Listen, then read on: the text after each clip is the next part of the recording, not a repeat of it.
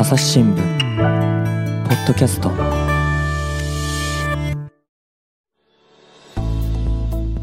朝日新聞の神田大輔です、えー今回はですねメディア研究開発センターの田森秀明さんに来てもらっています。田森さんよろしくお願いします。よろしくお願いします。というですね朝日新聞の中にはメディア研究開発センターっていうのがあるんだよっていうお話と、まあ、前回はですねまあその要約長文とかですね記事なんかをですね要約したり見出しをつけたりっていうそういう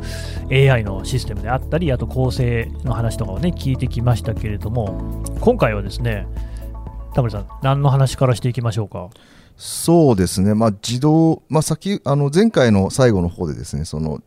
自動で記事を生成するっていうあ話をオートリーね。結局由来が分かんなかったらおなじみのあのオートはい。今ちょっと聞いてますけれども。あ聞いてる。はあのまあ、そういったところで、まあ、あの記事を記事というかですね日本語の文章をまあ自動で作っていくみたいなところの話からできればいいかなと思っております。いうんうん。どんな話でしょう？とですね。あの我々こう言語モデルっていうのも今結構力入れてますね。であのまあ、言語モデルって、まあ、よくみ、まあ、皆さんさい最近結構話題になってきているので、うんあのバート BERT バートとかですね、うん。あの GPT-3 っていうものが結構話題になってきてまして、ね話題になってる。どうしよう全然知らない。そうですよね。あの、はい、まあ簡単に、まあ、ちょっと語弊があるかもしれないですけど簡単に言いますとですね、うん。言語モデルってどういうものかというと、はい。まああのまあ、日本日本語の単語の順番みたいなものをひたすら学習させていくわけですね。例例えば私は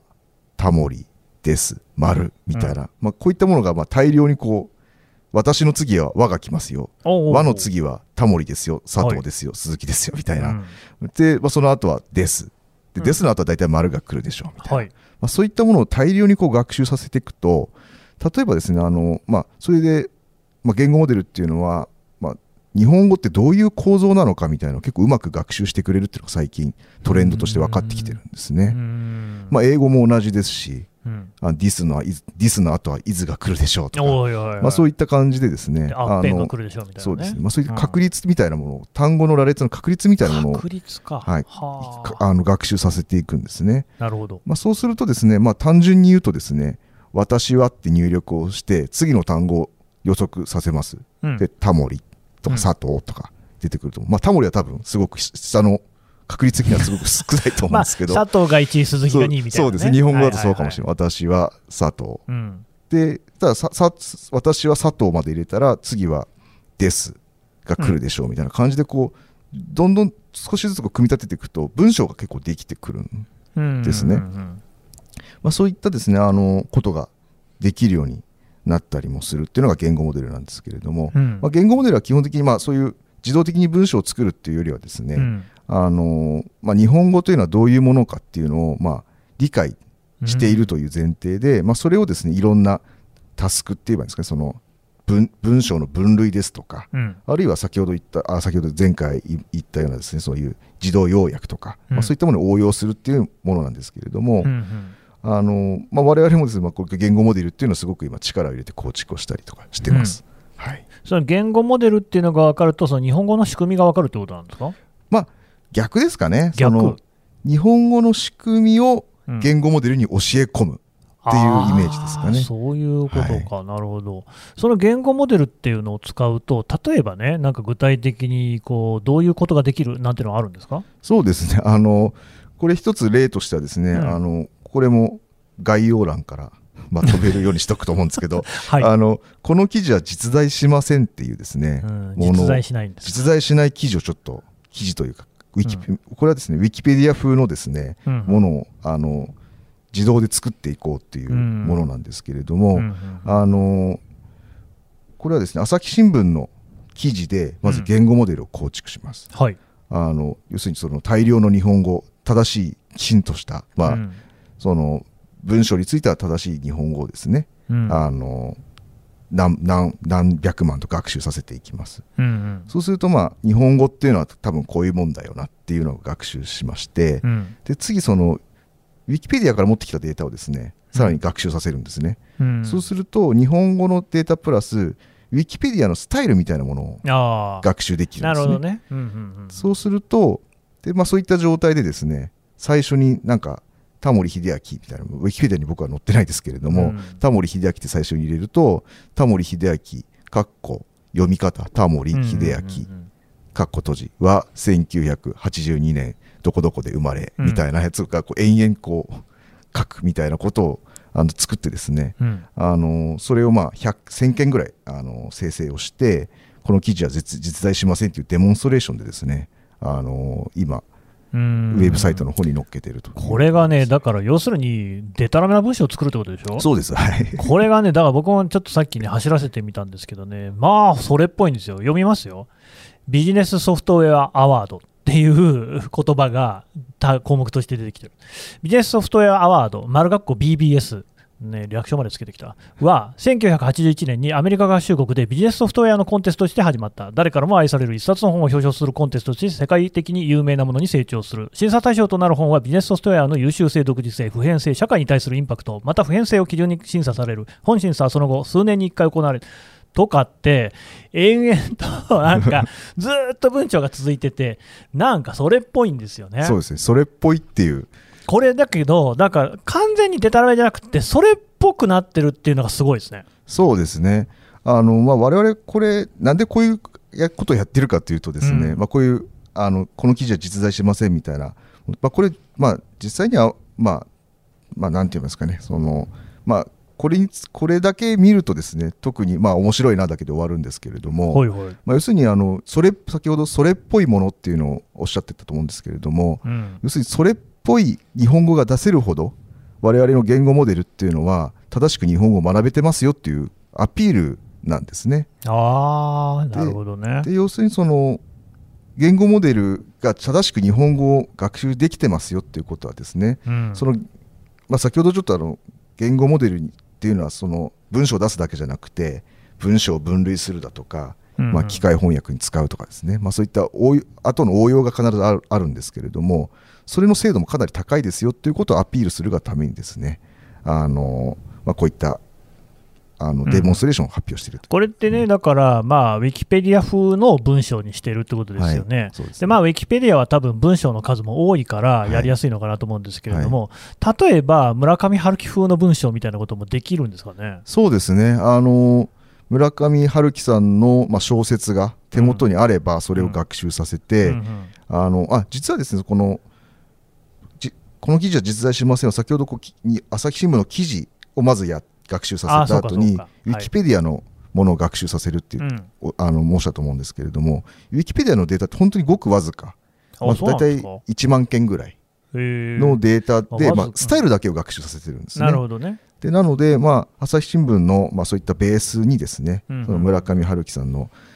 あのデータをかぶせることによって、うん。まあ、結構高精度な村上春樹風の文章が書けるということはできるかなと思います、要するに少量のデータでもですねうん、そういう学習ができるという今状態になってます、はい、そういうことができたら、なんか、何 の役に立つかとかく、めちゃくちゃ面白そうですけどね。そうですね。まああのそここういうエンタメみたいなところであー。あのまあ我々我々まあアピールのためにやってるんですけれども、はいはい。まあ、裏ではそういういろんなタスクにですねこれを応用するっていうことであの今取り組んでいるという状況ですね。あとね、もう一つね、ちょっとね、思ったのが、あのソーカル事件って知ってます？あちょっと存じ上わかんげ、ないですかね。まあ、あの、いや、まあ、知らなくて当然だと思うんですけど、ちょっとまあ、ニッチな話なんですけど、これね、えっ、とね、ポストモダンの思想っていうのがあって、まあ、要するに難しい哲学とかね、考え方ですよ。社会科学とかね。それを、が、まあ、あの、流行していたときに、まあ、ある学者がですね、まあ、ちょっとこう、あの、遊び心というか、出来心というか、あえて全然ですね、その意味のない、そのだけれども用語はちゃんとこう、ね、数式とか用語とかはちゃんとしているものを散りばめて、なんとなくそれっぽい論文を作ったんですよ。うんで、それを学術誌に投稿したんですよね。そしたらそのまま掲載されちゃったっていうですね。で、大騒ぎになったっていうか、まあ、それを本人が告白して後からけしからんっていうことで大騒ぎになったんですけれども、だからなんかある種の、まあ、王様裸だ的な側面があって、要するにそのポストモダンってみんなね、知ったような顔でいろんなことを論じてるけれども、こうやってデタラメなものを送っても論文として載っちゃうっていうのはどんなもんなんだっていうこう問題提起にもなったっていう、そういう話。だからなんかその記事とかも実はこうやって作ったらそれっぽいものができちゃった時にみんなその本物として読んじゃうんだろうなっていうことも一方で思っちゃいますよね。そうですね、まあ、海外ではやっぱり本当にそういう事例が起きつつあってですね、うん、あのあるブログが実は言語モデルで書かれていて、うんうん、でまあ購読する人も何人もいてですね、うん、っていう後から蓋を開けるとこれは言語モデルで書かれたものですみたいなこと事件はあの実際に起きてはいますね。なんか、そのだある種の悪意を使っちゃうといろんな使い方ができそうな気もする。なんかいろいろうまい使い方を考えないといけなさそうですね。そうですね。まあ GPT-2 を最初に公開した、うん、まあ企業があるんですけども、企業というか団体があるんですけれども、そこは最初その機械学習モデルをですね、危険なので公開しないみたいな、まあそういったこともあって、まあ徐々にあの今は公開されてきてはいるんですけれども、うんうん、まあ、最初そういう危険性やっぱりそういう危険性があるので公開しないみたいな話もあったりもしました。うん、はい、なるほどね。我々もこれこの記事は実在しませんがウィキペディアでやってるんですけれども、うん、あのこれ朝日新聞の記事だけでやると、うん、まあ、本当に朝日新聞っぽい記事は出るんですね。ただ、それだとやっぱりフェイクニュースになってしまうので、うん、あのまあ、我々としてはそのウィキペディアにあの味付けをして、うん、あのまあ多少無害なものにしてですね、まあ、世に出しているというなるほどなるほど。状況になってますね。まあ、ウィキペディアのね、記事項目自体もね、一体どこからどこまで本当なのかっていうのは微妙な感じもあるし、ちょうどなんかその辺がマッチしてる感じもしますけど、今のはだからあれですよね、そういうその、えー、と今、タモリさんなんかが研究している技術っていうのを、こういうふうに応用できますよっていう、そういう話ですよね。そうですね。他にもなんかそういう例ってありますか？そうですね、今やってるのはですね、まあ、単価を、うん五七五七七の単価ですね、うん、あれをまあ言言語モデルを使って作れないかというようなことをやっています。はい、作れますか？そうです。結構ですね面白いあのデータがデータというか単価ができたりもするんですよね。う。ん、えー、なんか例えばどんなのがあるかなんていうのは今パッと出てきます？そうですね。あの我々ですねあの、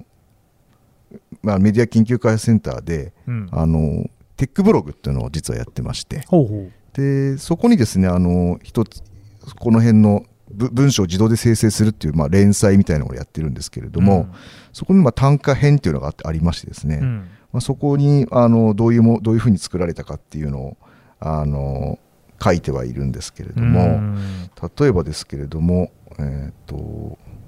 これかな。妹のショコラとともにさまざまな依頼を受け報酬を得るあこれはですね、うん、あの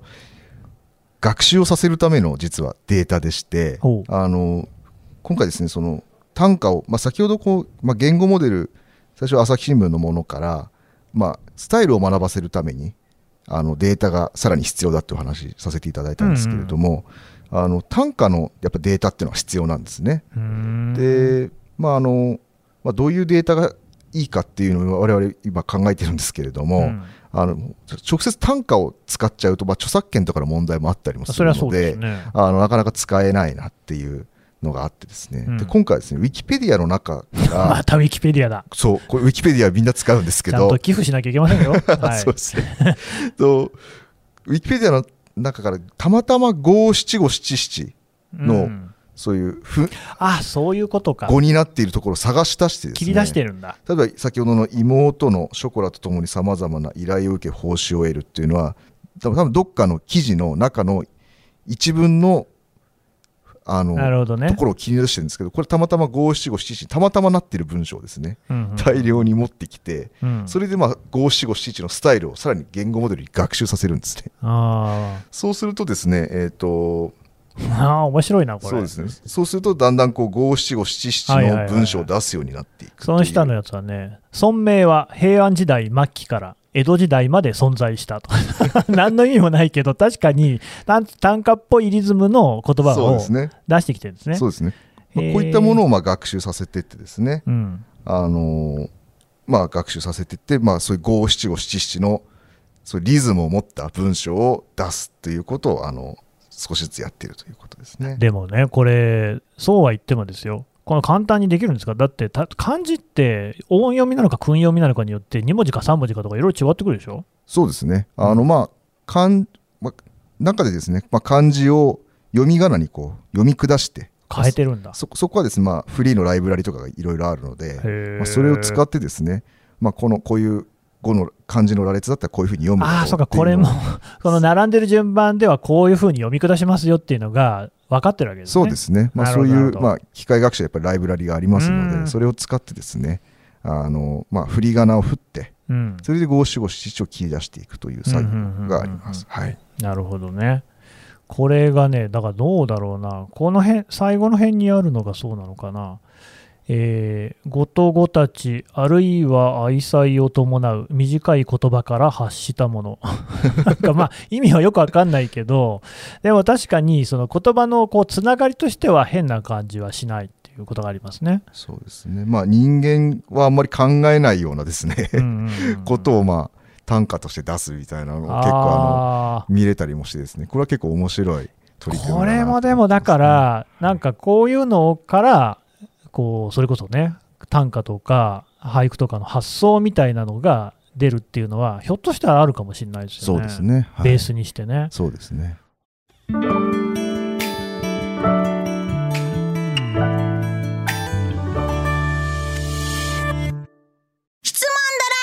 えもん我が家の朝は質問から始まるガリレオ・ガリレイが観測した惑星は？どこだろう？身の回りのことや広い世界のことまでいろんな質問が毎朝君のもとへ。土星だって。毎朝のワクワクが未来を開く。朝日新聞。はあなんかやっぱり結構いろいろ面白いことやってますね。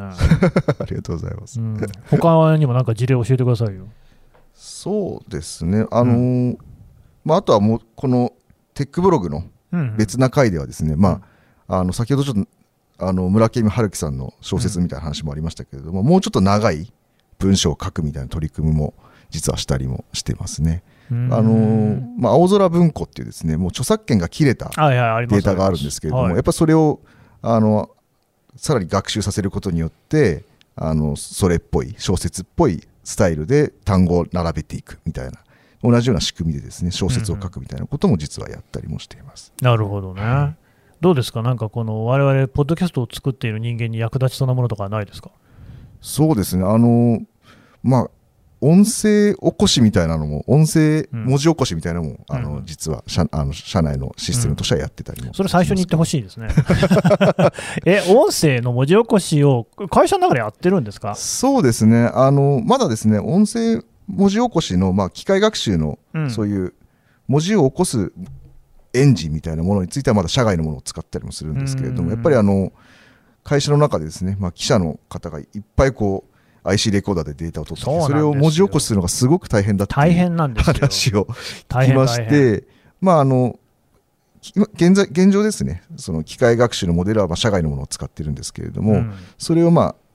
ああの朝日新聞の中で使いやすいようにアプリケーション化してですねあのそういう社内で使えるようなアプリケーションを作ったりもしてます、うん、これ結構でもなんか最近その自動音声文字起こしっていろんなサービスアプリみたいなの聞きますね、はい。はい、そうですね、うん、あのー、やっぱり需要があるんです、ね、議事録とかですね、まあ、最近こういうテレワークみたいになってきてるもするので、うん、まあ、そういった需要が高まってきてるのかなっていう気はしてますね、はい、これだから結構ねポッドキャストにとって大きいのが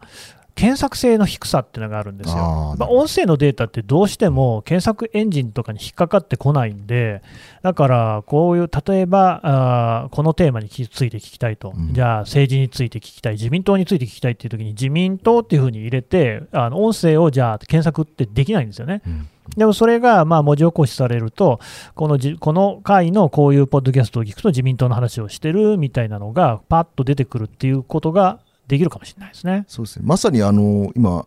あのおっしゃったみたいなあの目的というかですね意識を持って我々のアプリ作ってまして検索やっぱデータを取っても、うんうん、後から検索できないじゃないっていうのがコンセプトとしてあって、うんうん、まあ、音声だけではなくてですね例えばワードの書類だとか、まあ、ワードはまだ検索できるかもしれないですけど、まあ、うん、どっかからもらった PDF のものとかあとは動画ですかね、うんうんうん、動画みたいなものもやっぱ検索後からしたいよねっていうのがあって、うん、ニーズ社内のニーズとしてあってですね、うん、まあ、それをあのアプリケーションとして少し実装したりとか、あとはあの、まあ、一覧性みたいなところもあの考えていきたいなと思ってて、ね、で今やってるのは先ほどあの前回のお話でツナというですね、自動要約の話がありましたけれども文字を起こした後に綱で要約をして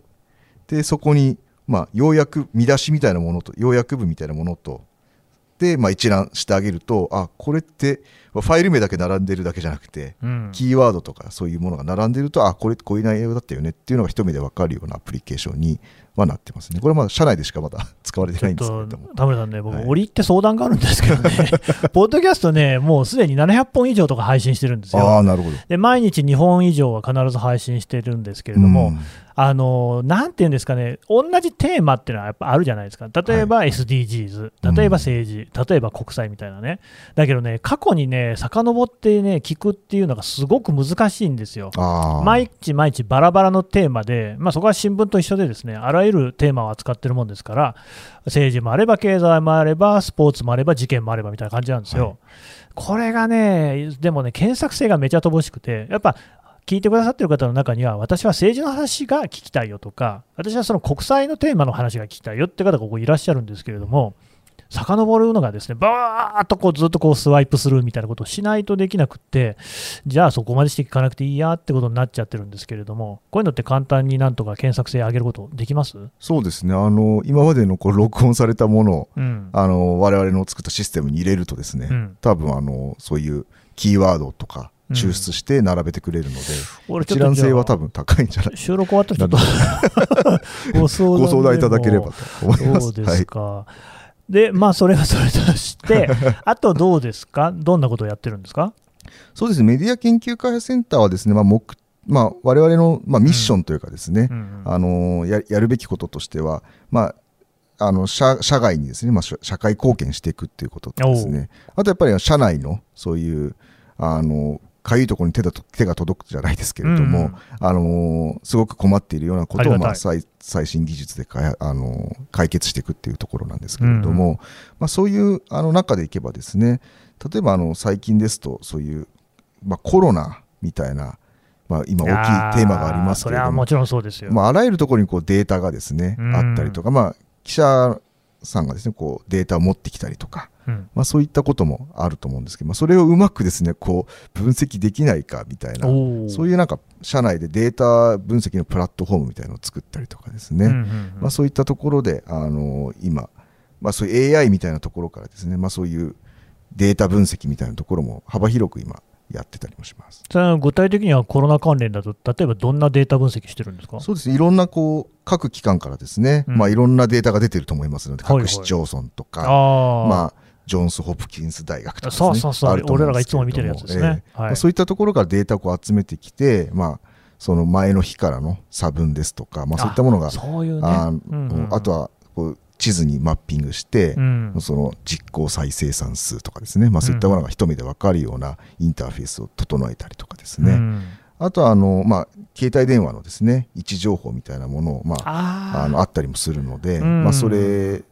をまあ分析できるような基盤を作ったりとか。あれですね。だから渋谷の人手が何パーセント増えた減ったみたいなやつ、ね、はいああ、ああいうこともやってるんですか？そうですね、あれのまあ基盤になるような、あとあの分析はまあ実際は記者の皆さんがやるんですけれども、まあ、そういうデータを見るために必要なそういうデータの整形みたいなところを、ね、まあできるようなシステムとかですね。元になるやつを作ってるんですね。はい、あとはまあツイートみたいなものも分析をしたりとかして。ツイート分析。はい。例えばどういう分析ですか？そうですね、えっ、ー、とまあある機関のツイ、まあ、コロナに関するツイートを持ってきてですね、うん、まあ、ワードクラウドといってどういう単語が大事なのかみたいなことが、まあ、分かるようなあの仕組みを作ったりとか、ね、あれですか、そのだからこの一定の期間にどの言葉が一番ツイートされてるみたいな、ね、ああ、はい、よく見るやつね。なんか言葉がうわーっと大きい文字とか小さい文字が並んでいるようなものとか、あれがまあすぐできるようなものあのツイートされてる数が多いほど大きい文字になるやつですよね。そうですね、はい。まあ、そういったものああいうこととかね。ねなるほど。あとちょっと前にやったのはですね、うん、これはあの、まあ、とある企業との,、まあ、あの共同研究だったりするんですけれども、うん、あのまあ、ある期間のですねコロナって含まれている記事をですね、うん、あのまあ、持ってきてそれにあの先ほどの言語モデルを使ってですね、ねネガティブなのかポジティブなのかみたいなこう分析をして、まあ、記事ってもともとネガティブポジティブっていうあのフラグは立ってないんですけれどもそ、ね,、れをある程度機械学習で自動的にネガポジの分析をしてで、まあ、さらに、まあ、地域の名前がついてたら緯度経度の情報をそこからニュースに付与してですね、うん、でそれを地図上にマッピングしてあげるんですね。うんうん。であるじある時期だと北海道ではネガティブの情報が多いんだけれども、まあ、沖縄の方だったらポジティブのニュースが多いとかですね、うん。であるいはそのなんていうんですかねきその緊急事態宣言が明ける時期には全国的にそううん。ポジティブなニュースが多くなるとかですね、へー。まあ、そういった時系列でどういうネガティブかポジティブかのニュースがどのどの地域でどういうふうに広がっているかみたいなのを、うんうん。まあ、可視化するようなこともやったりもしてます。うーんなるほどね。じゃあ、その時々で、その地域なんかが大どんどんポジティブだったのか、ネガティブだったのかみたいなのが分かっちゃう。そうですね、はい、そういったものもやってますね。なんかそれってあれですよね、でもじゃあ、この,、まあ、この先の未来であったり、過去であに起きた時ことなんかも分析できたりすると、だから記事、テキストだけ読んでても、いまいちそこら辺分かんないとこあるじゃないですか、その場の空気どうだったのかっていうのはね、例えばじゃあ、第二次大戦が終わったね、あの8月15日の空気どうだったのかみたいなのって、やっぱうん。私たち分かんないけれども、うん。ひょっとしたらなんかそういうのとかも、そういうデータがね、まあ、その時はツイッターもないし、いろいろなデータも少ないからあれだけれども、分かるようになるかもしれないですね。そうですね、うん。まあ、あのこの取り組み、先ほどのこの地図のマッピングの取り組みに関しては、そのやっぱりネガティブ、ポジティブっていうのが結構あのうまく取れるっていうのが分かりましたので、まあ、過去、まあ、そういったいろんな事例があれば、うん。あのそれにネガティブ、ポジティブつけて、記事情報、あ位置情報ですかね、うんうん。位置情報をつけて地図にマッピングしてあげるとか、まあ、それをタイムラインで並べるとかですね、まあ、そういったことはいろいろできるんじゃないかなっていう話をあの前もしてたことがあります。いやー、面白いですね。っていうようなことをやろうと思って、朝日新聞社に入ったんですか？えー、とそうですね、あの 最初はですねやると思ってな、かった。うんそうですね、そその2003年の頃なので、うんうん。私もまあ、その機械学習とか AI の専門家でもなかったもんですから、ツイッターないし。そうです、ツイッターもないですから、うんうん。まあ当時はいろんなそういうやっぱり、あの重厚長大なものから、せ先端のものまでがあるっていうところでやっぱ入ってきてますけどじゃあ、ややってるうちにってことですか、そうですね、あの私としてはやっぱり、こう、社内、まあやっぱりあの、新聞社って、うん。やっぱこう、まあ技術者いっぱいいるんですけれども、うんうん。結構その社外にそういうのをお願いするっていうんですかね、開発をお願いするっていうパターンが結構多いんですよね。あそうですね。でそうなると、やっぱこう、社内に技術が溜まっていかないっていうのも、私ちょっと危機感があったりもしてですね。そうですよね。それでやっぱりこう、じ今まであのお話ししたのは結構すべ、ほとんどすべて自前で、うん我々の技術者の中で自前で作ってるものなんですけれども、そういった技術蓄積みたいなものはやっぱり、我々が大事な技術っていうのはやっぱり、社社外から持ってくるんじゃなくて、やっぱりうん。自分の中で育てたいよねっていう思いがあってですね、うんうん。あのまあ、メディア私がメディアラボにいた時にですね、うん。まあ、研究しようよっていうことで、あの少しずつ始めて今これ、今お話ししたような成果が少しずつ出てきているという状況これですかね。ね、僕も全く同感で、このポッドキャストも別にその外注しようと思えばできるんですよ、うん。つまり収録だったり編集だったりっていうことは、本職のね、プロの方にやってもらうこともできるし、実はまあ一回試したこともあるんですけれども、まあコストのこともあるんですが、それよりもやっぱり大事なのは、それやっちゃうと、どうやってポッドキャストを作るのかっていうノウハウっていうのが我々の中に蓄積しないなっていうふうに思って、となるとですよ、まあ、なんかこうね、いろいろなことが起きたとき、緊急の時であったりとか、あるいは外部の人をどうやっても頼めないような状況になったとき、まあ、それこそ大震災とかもあったときなんかには、何もできなくなっちゃうんですよね。だし、あのいろいろなこう何かしらの悪意を持ったね、その外部からの侵入なんかに対しても、やっぱどうするのかみたいな話とかもですね、やっぱ自分たちでやってれば、まあでもここはこういうふうにすればいいよねっていうのは分かるけれども、外部に任せちゃうとね、ブラックボックスになっちゃうと、そうですね。これよくないですもんね。そうですね。あの、まあ、やっぱりこう、まあ、社外に頼むのもね、まあ、いいとは思うんですけれども、もちろんもちあの、まあ、例えばですけども、ちょっとあれですけれども、まあ、お金のか判断とかですね、まあ、これちょっと高すぎ、まあ高すぎか低すぎるかっていうのも 中が分かってないと、判断できないんですよね。だから、いや、これ、これ、うん百万円しないでしょうとかですね、まあ、正直このことでみたいなね、あるありますよね。まあ、そういった判断もまずできない。うん。よく分かってないとできないですし、多分これからそう AI とか機械学習とかっていうのはすごくあの使うこ機会が多くなってくるうん。ところで、まあ、そういった得意なと会社さんにね、我々もあの専門の会社じゃないので、やっぱり得意な会社さんはいっぱいあるんですけれども、うん。そういったところに、まあ、発注する際にも、あの全くこう分からない状況で発注するよりは、うん。まあ、我々、そう技術蓄積があるので、まあ、こういったよりよく発注できるとかですね、まあ、そういったことにいろいろ考えていけるんじゃないかなっていう、まあ、我々にこう、まあ、何も知らないとやっぱりそこ丸投げになっちゃうっていうのがやっぱり、これ今後はちょっとあのそういうところに危機感がやっぱりあるかなと思って、まあ、そういう蓄積をしている状況ですね。まあ、しかしそうなってくるとこう、ね、タモリさんの仕事みたいなどんどん増える一方ですね。そうですね、まあ、そうだとありがたいんですけどね。はい、まあでもこれからもぜひね、いろいろ活躍してもらいたいと思います。あはい、承知いたしました。はい、タモリさんでした。どうもありがとうございました。ありがとうございます。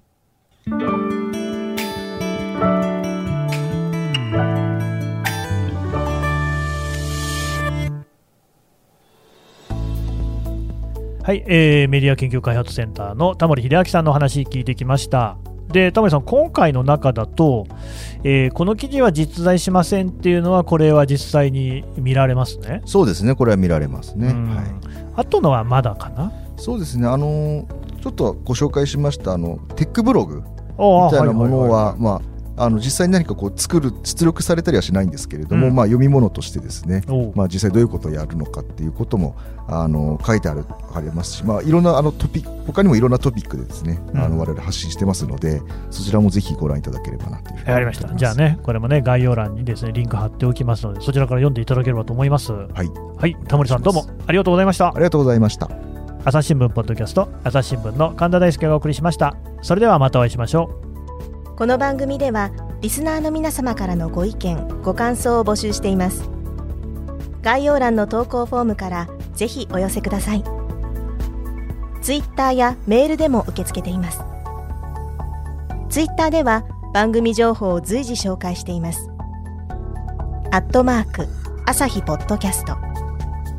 朝日新聞ポッドキャストで検索してみてください。